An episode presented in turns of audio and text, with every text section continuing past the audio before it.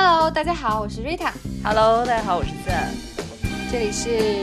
Soft Spa 新的一周，我在瑟瑟发抖中 因为太冷了吗个，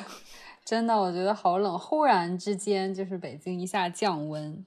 然后就是那种二十出头的，然后非常冷，早晚尤其是，嗯，然后就觉得天呐，这个气候变化是这么的严重吗？因为其实南方还有很多地方还是很炎热嘛，是不是？那你有那种进到呃秋天就会有一种心情跟着萧瑟的感觉吗？那倒也还好哎，因为我就是我相信很多人都也都有所耳闻，就是北京的秋天其实是在我看来是最好的季节，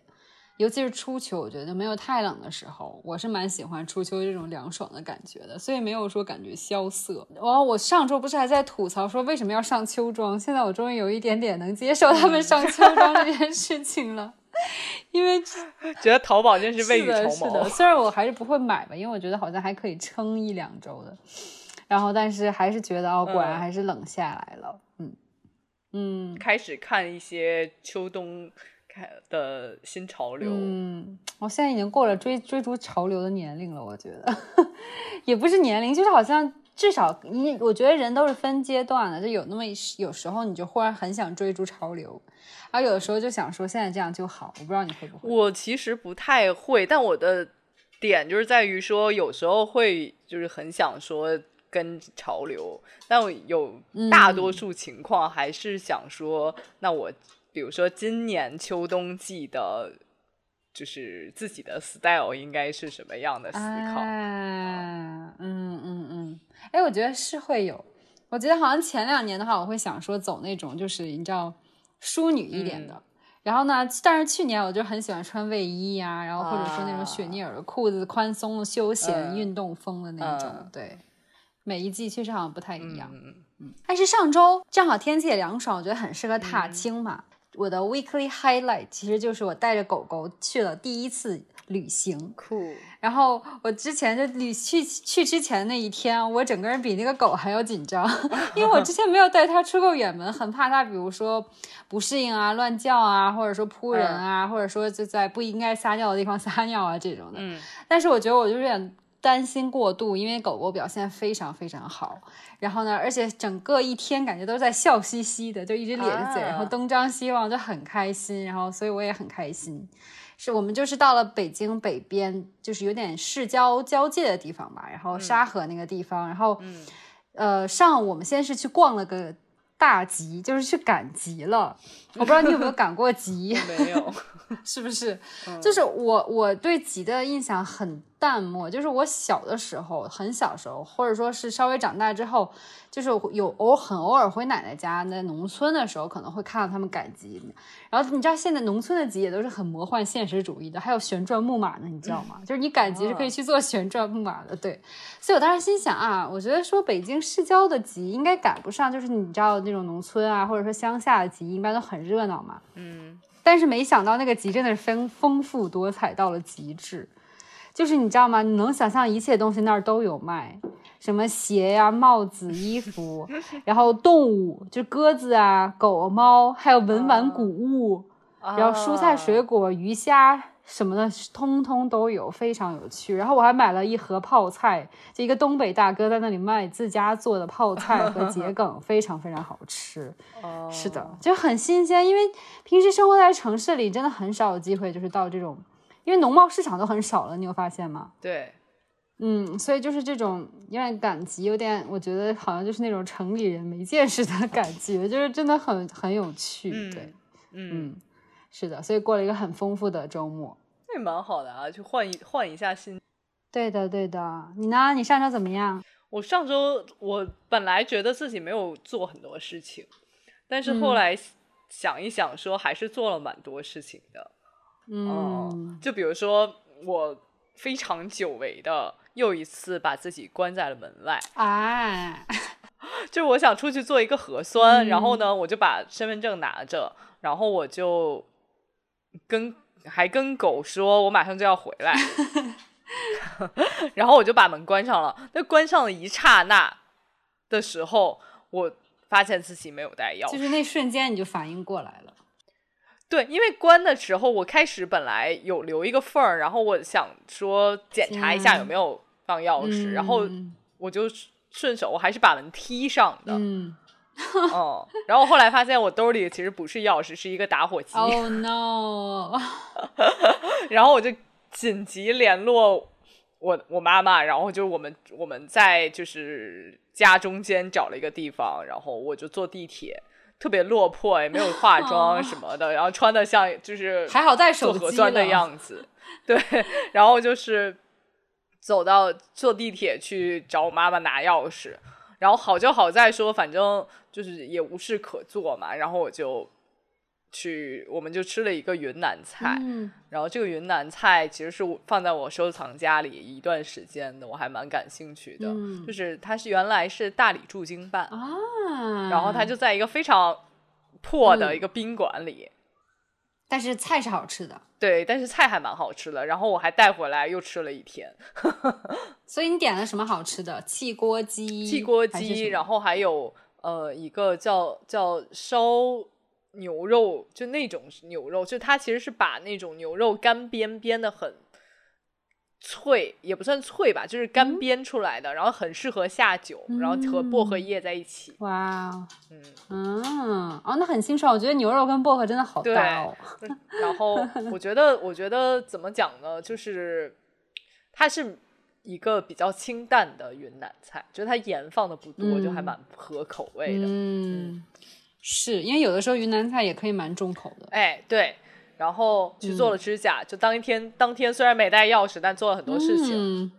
就是意外之中获得了一些生活的小惊喜。就是有时候我们其实会把第二天排安排的很好，但你会嗯发现说，即使我们安排了，但其实事与愿违，大家也嗯不会会就按照这个时间日程去走。是，嗯然后，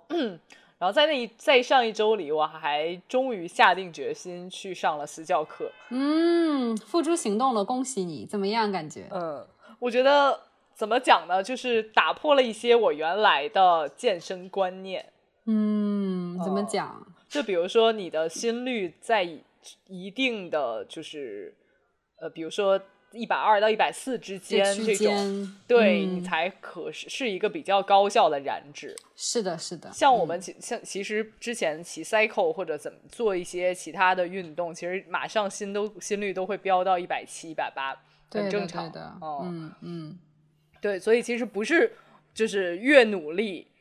它越减脂的速度越快。对，不是越不是不是要求就是更高、更快、更高、更强，你才你才会减的更好。对对对，是这样的，应该是一嗯种有氧健康的一个区间，一百四左右是最好的，我觉得一百二到一百四。，对，嗯对，然后包括一些力量训练，我会发现自己的就是有一些部位，比如说肩啊或者上肢的力量，其实是非常不足的。怎么样？你也要加入我的引体向上？我我我其实上课上的课是还在第一阶段，我的第一阶段大概率应该不会有引体向上这么高难度的东西。好吧，嗯嗯，对，所以就是还是一个蛮充实的一周吧。嗯，那蛮好的。那我们这周正好要讲到 culture highlight 了。既然你说很充实，有没有文化上的充实？嗯，心灵上的充实。这一次的 culture highlight，其实我想跟大家分享的就是一个爱情小故事啊，我不要听就，是 Rita 最不喜欢的那种。好吧，你讲吧，肯定还是有我们的观众朋友喜欢听的。对，就是我其实是看了嗯《Modern Love》的第二季，嗯呃，然后他第一个故事就蛮打动我的，他其实是以一个这个一个女人，然后她想卖掉，她原来她她有一辆跑车，然后很很老的一个跑车，然后故事的嗯开端就是他的跑车就一直在街上抛锚，然后他就一直打那个救援电话，嗯她已经打到说救援人员已经认识他了，也认识这辆车了。嗯，但他就是不肯放弃这辆车。对，救援人员就想让他赶紧卖掉，因为人家也嫌烦，就不想说每一次每一天 都要出来，所以然后对，修你的破车。然后呢，那个车同时也带给他和他的家庭很大一笔账单，因为修车还是蛮贵的嘛，在国外。嗯，所以他是有成家的，是有家庭的。对他其实是有家庭的，然后他有两个孩子，有一个孩大女儿就非常大，然后大概在高中，然后他的小孩子大概在。一两岁的样子，嗯嗯，然后她的丈夫也说你可以卖掉那辆车，但那个女士女人就非常坚决的，就是犹豫着不想卖掉它。嗯，就当她最终因为账单的关系，她没有办法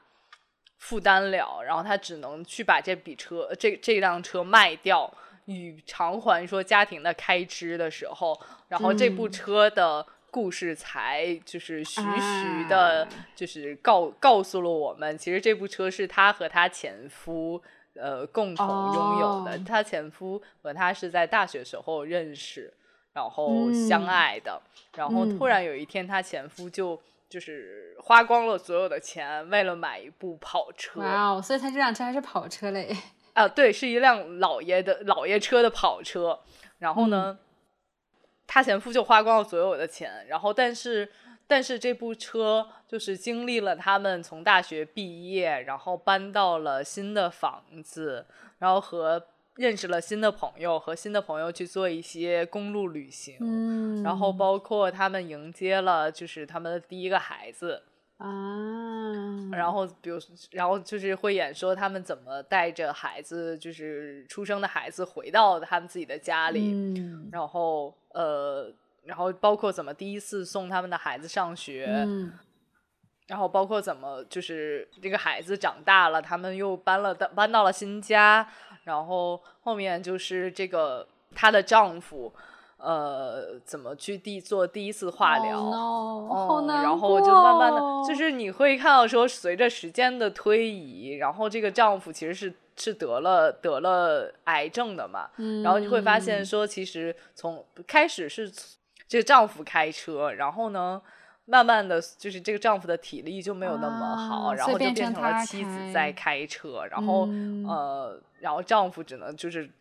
裹得严严实实的坐坐在旁边，好难过啊！这就是为什么我不喜欢看这种爱情片，好吧？你继续。对啊，然后就讲，然后在孩子还会演到说这个丈夫就是去世了，他们怎么坐这辆车？就他和他女儿怎么坐这辆车去参加最后的葬礼？然后从葬礼结束后，他和他女儿一起回到他们的家。就是这样一个故事，就是大家可以看完了，发现说，那为什么这个女人不想卖掉这辆车？是因为这辆车其实承载了非常多的时光和呃他们共同经历的对生活的。天呐，因为我觉得这辆车它已经不只只是一辆车了，它相当于见证了，就是不仅是他前面的这一段感情，还是他自己人生很很重要的一些个阶段。所以可能对他来说，就是又有爱情的意味在里面，又有自己成长，就是自己很重要的一段经历。所以我觉得，天哪，好，嗯，怎么讲呢？就是又有一点沉重。刚开始第一反应，我是觉得有点沉重，但是后来想想又觉得，感觉又好像有点治愈的意思。就是上周我跟健有在讨论说看爱情片这件事情，就是健说看到这种有点悲伤故事，或者说爱情一些让人唏嘘的地方的话，其实。反而是能得到一些治愈。对，然后当时我就很不能理解，我当时就觉得，就是人生现实中已经一地鸡毛了，就是为什么我还要在好不容易构想出的这种可以完美的世界里，却还要发生各种各样就是很悲惨的事情？但是我现在又觉得，好像听你讲这故事之后，我就觉得好像还确实我能 get 那个感动的点和被治愈的点。因为我我觉得爱情片很大一部分的原因就是会治愈到人，是因为它可以告诉。呃，大家其实不光是爱情，包括人生和成长经历，是有很多不一样的形状的。就是它不是我们一定会想到说，想到爱情片就一定是一种，嗯，我们现在看到的影视作品的呃那种很好的结局，呃，也也也有可能不是一个非常轰轰烈烈的。呃感情，嗯也也有可能不是，就是随着时间的推移，它有可能会像最开始对那么炙热。嗯那其实是有各种形态的，但所有这种形态里面都会让你自己觉得说，呃，这是一个可以接受的事情。就对，嗯大家都在各种形态里挣扎和成长。嗯，确实是，感觉还蛮感人的。嗯但是我觉得我不会去看的，我觉得我会哭。就是虽然我一直说我不会看，一个理由就是因为我看这种东西很容易被影响，然后就会哦哭，你知道吗？就很也不能说感同身受，毕竟我没有那个经历，但就嗯会非常代入吧。嗯，嗯所以我就会看一些非常无法代入的，比如说年代感很强的，像其实我这周就是因为前一阵刚好在听各种关于就是文学的那种，嗯嗯、有点像那种在线的讲座吧，然后后来就很想看，就是重也不叫重温吧，因为之前其实也没有好好看，就是一些俄国经典文学，你知道吗？就什么托尔斯泰呀、高尔基、啊普希金这种的，嗯然后我就想说找一个他们那个时候的电影先看一下吧，因为我觉得书块头都太大了，尤其是俄国文学，是不是动辄就是两大本、三大本的的这种。嗯然后后来我就在搜，我想说也能找一个稍微近近期一点拍出来的。后来我就刚好看到，就是其实二零一六年，呃，BBC 拍的《战争与和平》，然后是那个哦演灰姑娘那个莉莉詹姆斯演的。嗯然后我想说，哎，这个女演员我是蛮喜欢的，而且当时其实看灰姑娘的时候，我还觉得她就是一个有点像小姑娘。我想说，她能撑得起就是《战争与和平》这种，你知道奥黛丽·赫本最初是演这个电影吗？我想说，对，好像她跟奥黛丽·赫本在我心目中差别还是有点大的，所以我想说去看一下好了。然后就看了，然后我没有想到它是拍成电视剧六集这样子的，因为之前不都是电影嘛，像那个最早最早好莱坞拍的。嗯。然后我就想说要六集，但是我觉得六集也可以理解，因为其实《战争与和平》你都上下册很厚的嘛那种作品，然后其实是每有用剧的这种形式，可能更能把整个那个长篇剧作还那么多号人物都能表现出来。然后我觉得还蛮有意思的，他拍的也蛮好的，就是首先服道画非常好，就是那种你知道又有宫廷红，因为他那个呃、啊作品里面对，就是又有因为贵族他们的生活会写。然后同时呢，平民，然后或者说是就是很俄国乡村的那种生活，他也会写到，所以就是他整个就是能给你展现一幅很宏大壮丽的，就是俄罗斯那个时代的那种，就是经过战争啊，然后但是又是又有那种宫廷的繁盛和民间的一些疾苦，他都给你表现出来，就还蛮有意思的。而且男主就是因为《战争与和平》这部片子里面，你要硬要说的话，是有两个男主角和一个女主角的。啊，男主角就是两个贵族青年嘛，一个是稍微年纪大一点的军官，然后他一直有雄心壮志，就希望能就是真的为国出力，因为那时候刚好是那个，呃，刚好是俄罗斯，就是当年的啊，那个俄罗斯帝国和法国在打仗，嗯然后他很想就说哎，我要去打嘛，拿破仑，我要去就是为国争光的这种。然后结果一上战场就就直接中弹，就是就是那种很快就是对对对，哦然后就忽然就有意识到一些就是国家的一些问题、军队的问题啊这些。啊，然后另一位贵族青年呢是那种可能因为从小生活虽然是一个私生子啊，但是生活一直无忧无虑，然后就是那种可能就是享受那种奢华生活，然后也没有什么，虽然人不坏，但是可能就是没有想那么多，就是关于社会和人生的一些深刻的问题。然后结果呢，他就被忽悠的娶了一个，就是其实在当时社会上非常的那种交际花的一个贵族青女贵族女女生。但这个女生嫁给他的时候，就立刻说啊，你你干你的，我干我的。她也不想给这个男生生孩子，然后就跟各种男生有染的那一种，就就非常精彩。因为然后那个女主角呢，就是莉莉詹姆斯演的是，她在里面演的角色娜塔莎嘛。然后娜塔莎是一个很天真，然后很善良的一个女孩子。然后呢，她呢就是跟这个我刚才讲的，就是这个无忧无虑被忽悠的这个傻白甜男生呢是青梅竹马，但是两个人就是因为可能都比较年轻，没有产生那个爱情的感觉。然后她是爱上那个军官，哦，哎，军官很帅气啊！虽然他刚就是丧偶，就是那个军官刚死了他第一任老婆，就是他刚从战场中枪子儿，好不容易抬回来了，发现自己老婆难产死了，就是人生各种悲惨的时候，遇到了娜塔莎，嗯然后就又被唤起了，你知道吧？对人生和对就是生活的一些热情。结果没唤没唤起多长时间，他又就被派去去打仗去了。然后呢，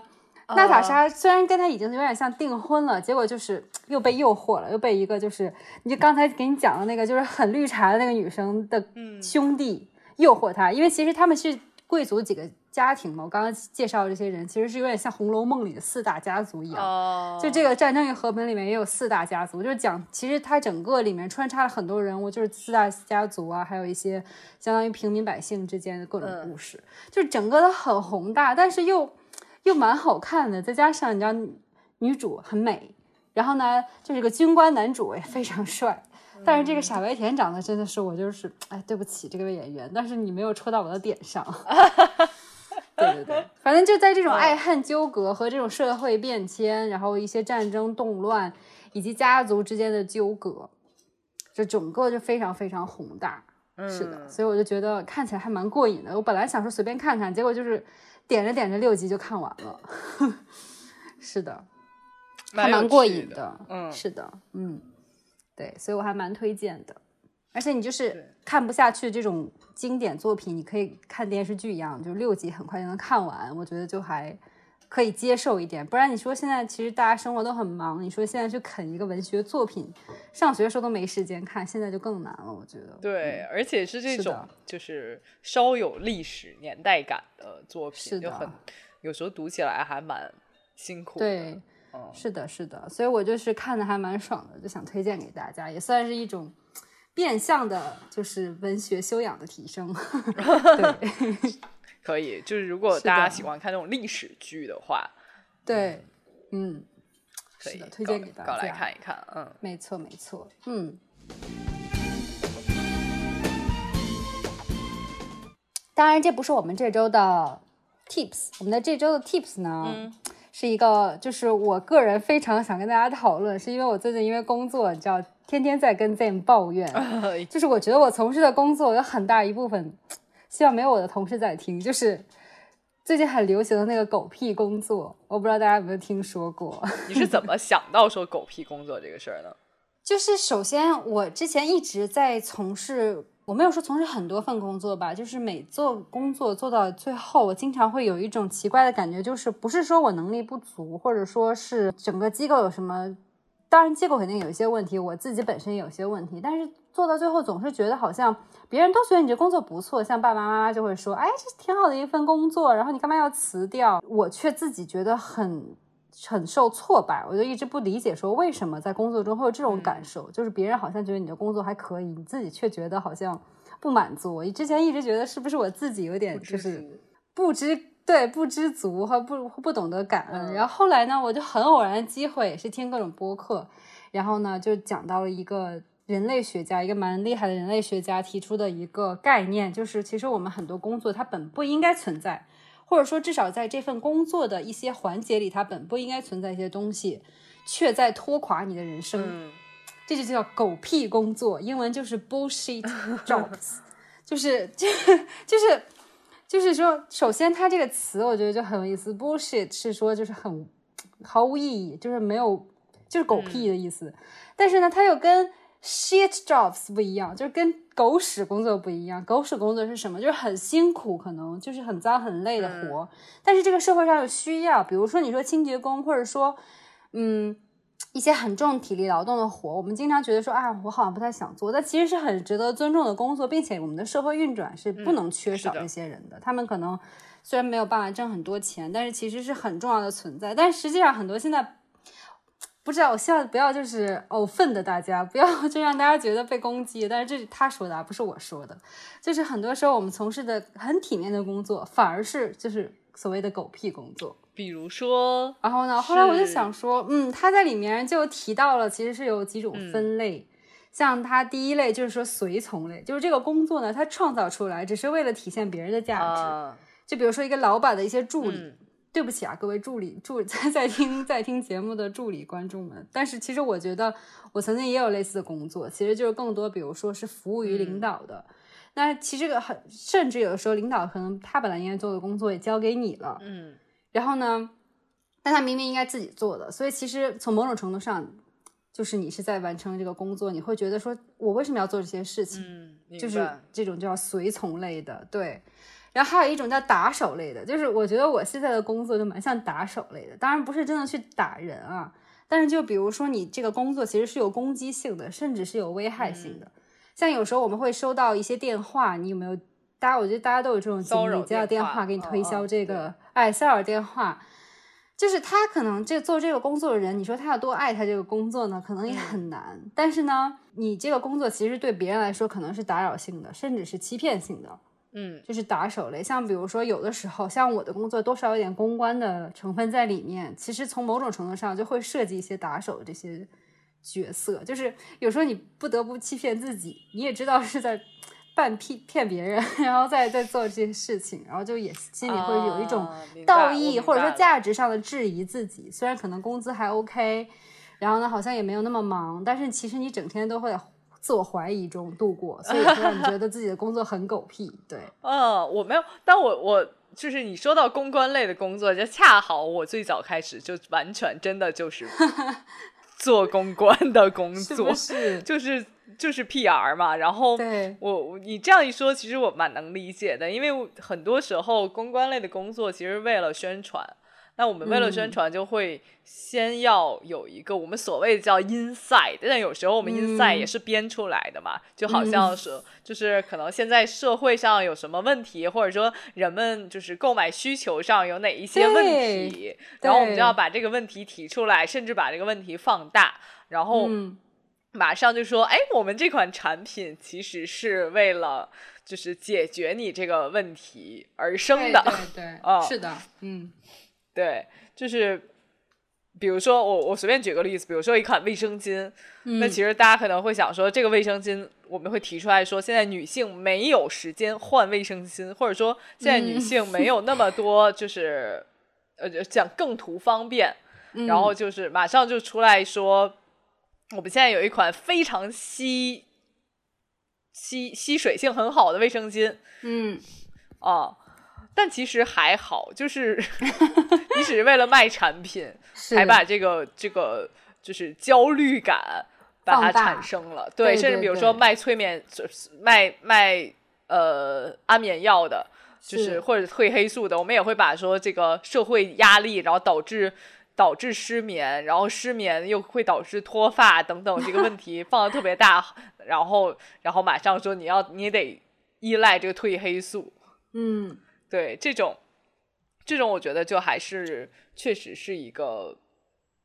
打手型的狗屁工作吧，对吧？是的，对，其实很多时候内心中也不一定会想说这就是真的是一个大问题，对。然后还有一类工作呢，它有点像就是。拼拼补补吧，你可以这么讲。这类工作，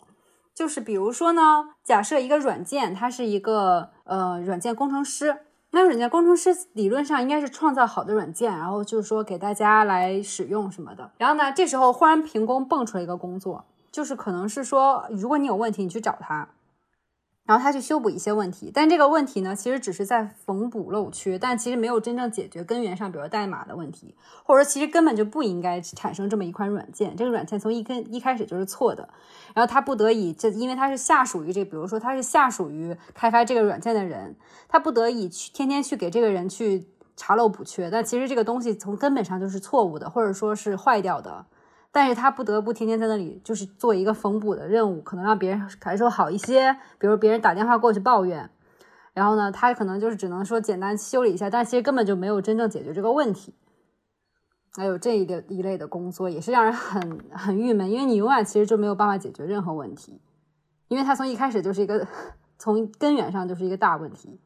我觉得很多我认识的码农朋友们可能会有的人觉得自己工作是这种状态，所以感到很没有意义。嗯，包括有一些我们在最近会跟更多的居委会啊、社区打交道，有有的时候也会觉得他们的工作有一点点是这种性质的缝补性质的工作。嗯，对，是的，是的，是的，因为他其实也没有办法真正对的做什么大的改变。嗯嗯。总之就是在就是这个作者呢，就是叫大卫格雷伯，他是前耶鲁大学的副教授，然后后来是在伦敦政治经济学院人类学做教授的。然后他就其实，在自己提出，他是提出狗屁工作这个概念之后，没有想到收到了大量大量的，就是说，天呐，你终于说出了我们的心声，就是很多人会跟他来主动就是诉苦。后来他干脆开了一个邮箱，就是有点像开始做田野研究了，然后就收集大大家这些反馈，然后，哎，对，然后把慢慢研究，然后分出了这些类型，然后以然后去探究这背后的一些社会影响，比如说他其实提出。这其实给人的精神和心理带来很大很大的焦虑感，就是你在做这些类型的工作。然后呢，他也提到说，为什么这些工作会产生，是因为以前我们都提倡的其实是能做创造性的工作，但是当这个社会是处于就是比如说大家都想分一些财富的时候，那比如说大家都去做金融了，对不对？他其实就是在里面就说，其实金融工作很多时候是狗屁工作，因为大家其实就是没有在创造东西，只是在分割大蛋糕。这大蛋糕在那儿了，然后大家都想去分，去做咨询也好，或者做什么也好，其实就是分这个资本的大蛋糕。但其实他们没有在创造新的东西，因为其实咨询，比如说他其中也举例嘛，就是在分析一些产品报告，但这个报告呢有多大价值，那也是不一定的。所以其实他就在讲说。对社会是有一定就很负面影响的，然后对人心理也是很不好的影响的。然后包括他其实，在做研究的时候发现说，其实美国的白领，然后他说英国差不多应该也是这样。其实每天百分之差不多将近五十的工作都是狗屁工作，比如说回一些就是没有什么实际意义的邮件啊，然后处理一些行政文本啊，比如说还要参加一些什么正向意冥想的那种，就是就团建的那种会议啊，这些东西其实都是在。耽搁本来应该有的工作，曾经有经济学家说：“哎，按理说人类发展的这么好，我们应该到二十一世纪的时候就可以每天每周只工作十五个小时了。”但现实是，现在有些人有时候甚至一天都要工作十五个小时了。对，是的，所以就是他就在分析这其中的一些原因，我就觉得很有意思。我觉得很多很多当代的人会把就是自己的工作归类于说这个狗屁工作，实际上很。大程度上也是因为他很多的时间是在处理这些狗屁倒灶的事情，是的，是的，以至于说他觉得说我整个的工作全呈现的是一种狗屁的状态。对，就是他也讲到说，有的时候本来说这个工作是很有意义的，但是有更多狗屁化的趋势了。哎，对，对，是这个意思。对对对，然后他就提醒大家要注意这一点。那像我今天就是上班，本来我早上去之前已经想好了，我今天要完成这样这样的那样那样的就具体的工作的。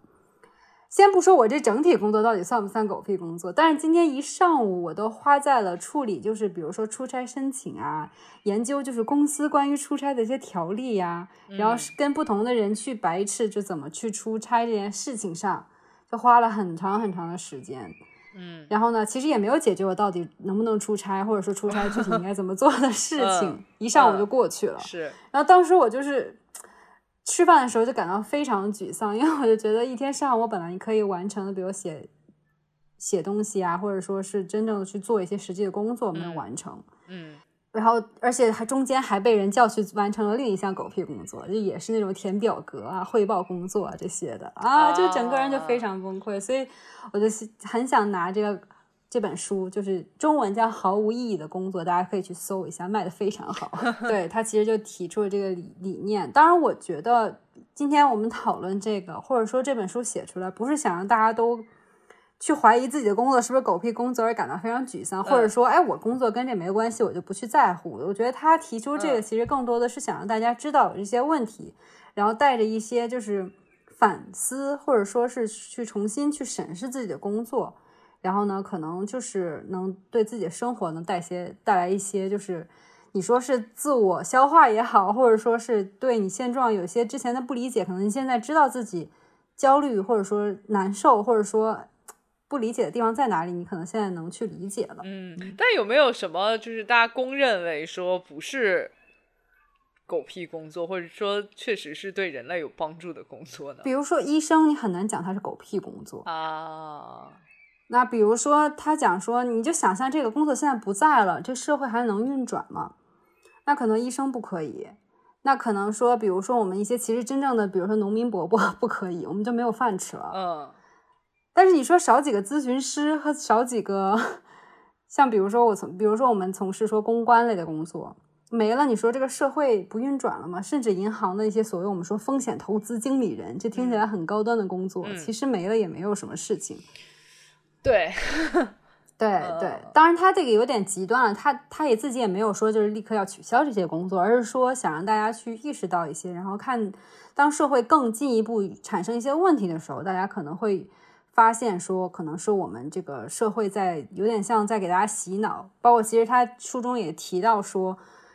以前我们人类其实比如说种地也好，或者在家耕织也好，是有一些工作的一个节奏的。但现在好像我们整个都被卷的，一直在工作，觉得这个人不工作也没有价值了。但以前可能并不是这样子的。嗯，明白。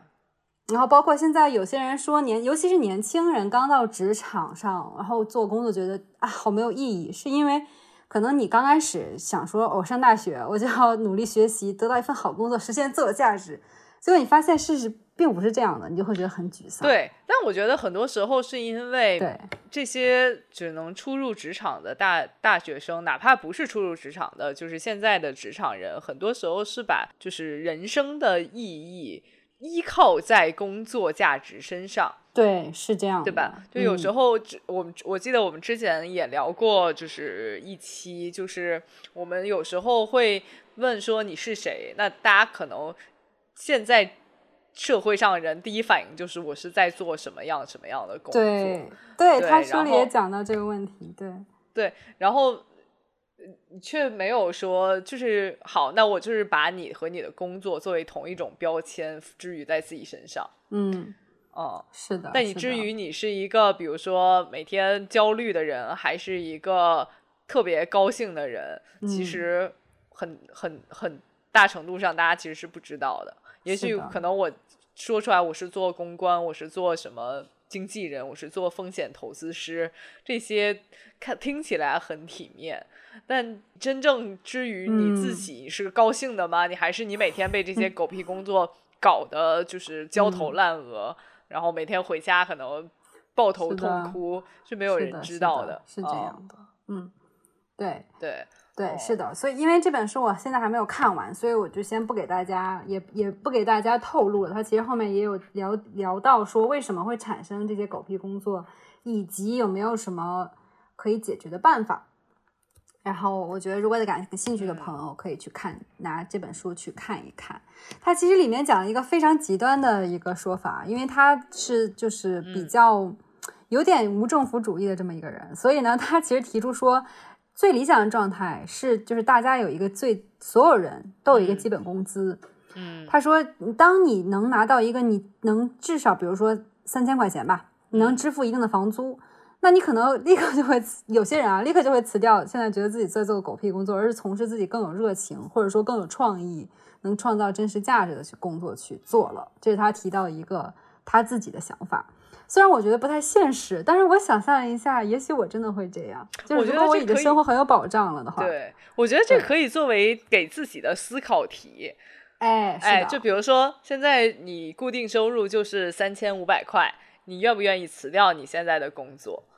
嗯，就是你怎么你干什么去，甚至你现在不干活，你也能拿到三千五百块钱。对，你可能就是比如说我，我们就是做播客，我们可能就是是不是我们两个凑一起，然后就是可以去做我们想做的事情。我们俩加起来就是七千块了，对吧？啊，对，就比如说就可以做一些事情，可不可以？要不要辞掉现在的工作？如果你的选项是马上说我要辞掉现在的工作，那你只能证明说你在你现在这份工作里真的非常不快乐。你要好好想想，是不是你就是愿意。坚持继续在这份工作里面，是的。然后，但如果会因为说那三千五百块，想一想说我不愿意辞掉现在的工作，那我们还再要再要考虑他，你是因为这个钱对你来说太对太少了，呃，不足以支付你现在就是生活，还是因为你只是想说我只是需要一份工作，让别人介绍我的时候能有的介绍说这个。叉叉职业是什么什么什么？是的哦，这还是说我现在就爱自己的这份工作，其实是这个这个情况其实是不一样的。如果你只是觉得说不够三千五百块不够我的就是收入支出，但其实就是如果它变成了五千块，变成了七千块，我就要辞掉我这份，我我就要辞掉我这份工作。那归根究底，你可能还是在这份工作里觉得它狗屁的含量很高，你可能还是不太爱这份工作的。你可能还是会有更适合你的工作在等着的。那如果你只是觉得说我只是为了有一份工作能够让你呃自己觉得很体面，让别人让你就是或者家里人觉得说你有份工作变得很有保障的时候。其实我觉得这个是最有毒的部分，就是你为没错，第一是你为什么一定要为了别人的体面，或者说为了自己这份所谓的名誉上的体面，然后放弃你真正就是值得贴在身上的标签。然后第二就是，对，也许你本来就是一个不适合工作的人，也许可能说，或者你你没有这份体面的标签的时候，你会更自由、更快乐。你是不是是会不会有这种可能？对，你应不应该趁着年轻再去，就是把这种可能变成实际的，呃，真正的动作？对，因为其实很有意思，就是他书中讲说，之所以很多国家，或者说不是很多国家，大部分国家都没有出台所谓的全民的一个津贴，或者说全民的一个这种工资，就是因为。不知道为什么，在进入这个工业化的社会之后，我们就会默认说，如果人不劳动，或者说他不劳而获，他就一定是非常懒的。但是其实就是他观察说，如果监狱里他在一个监狱做观察，说监狱的里人都会做一些劳动嘛。先不说这个到底人道不人道的问题，就如果你不让他什么事情都不让他做，就关着他，他反而更难受。他会找事情去做，他宁愿去愿意去工作的。所以。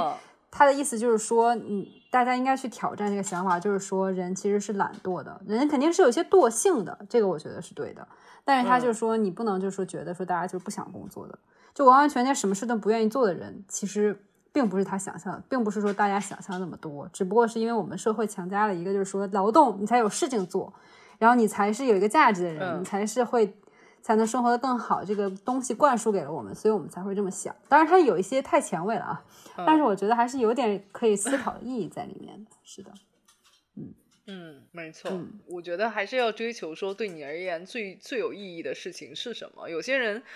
就是一个工作狂，我就觉得工作能带给我更多有成就感的事情，不管我做的是狗屁工作还是 非常有意义的工作，只要我劳动，只要我动起来，我就很快乐。那你就就是。恭喜你 是这个社会、这个时代的对 最最有最光荣的劳动者。是的，那有些大家就是